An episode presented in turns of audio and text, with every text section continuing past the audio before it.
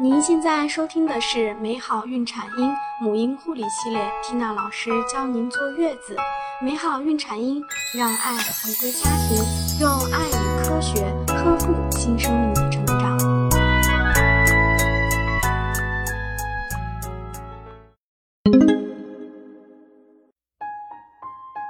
大家好，我是缇娜老师。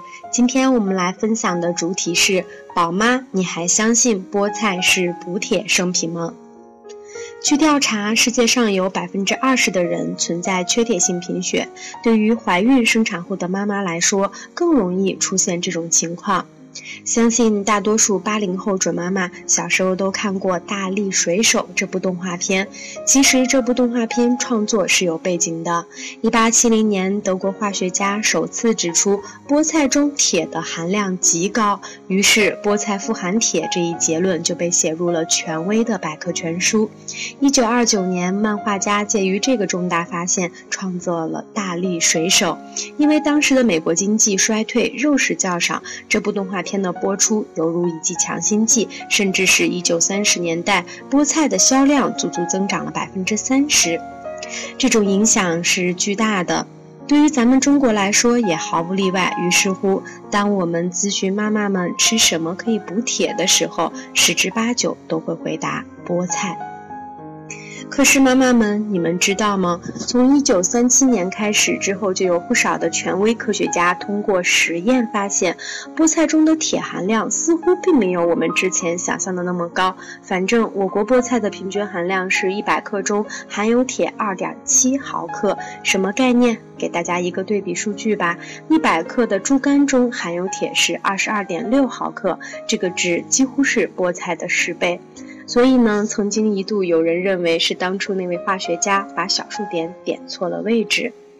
为什么曾经大家都认为菠菜是补铁圣品呢？这是因为当初科学家已经基本摸清了食物中的铁含量，在原始资料中，人家也只是将菠菜列在了第一位，指出和其他绿色蔬菜相比，菠菜中的铁要强得多。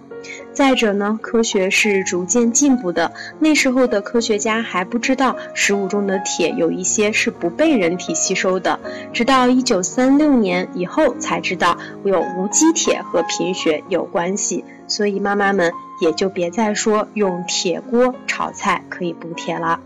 同时也没有了解到菠菜中的草酸会影响铁的吸收，所以这样算下来，菠菜中的铁吸收率也就只有百分之一了。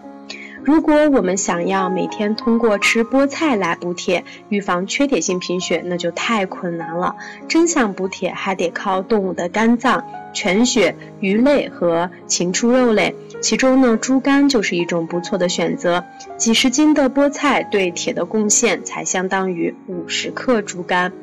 对于猪吃猪肝补铁这一点，妈妈可能会有不少的顾忌，因为总是听说动物的肝脏是很脏的，其中可能会有重金属超标的问题。这种说法是有点太夸张了。任何事情呢，都是要适当进行。我们推荐孕妈妈和正在坐月子的妈妈们，你们每周可以吃一到两次猪肝，每次每人一两左右就可以了。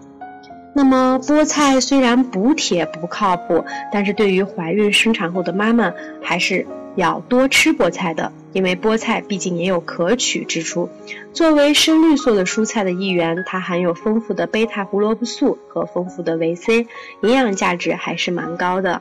在食用菠菜的时候，我们可以将其根部切除，尽管这一部分富含铁，那么我们应该把菠菜叶端朝下多冲洗一会儿，在烹调的时候尽可能的焯一下水，这样就可以大大减少它对健康不利的成分了。今天的主题就和大家分享到这里，感谢您的耐心聆听。更多精彩内容，请关注微信公众号“美好孕产音”，知识分享、交流互动、在线答疑，我和其他宝妈期待您的加入哦。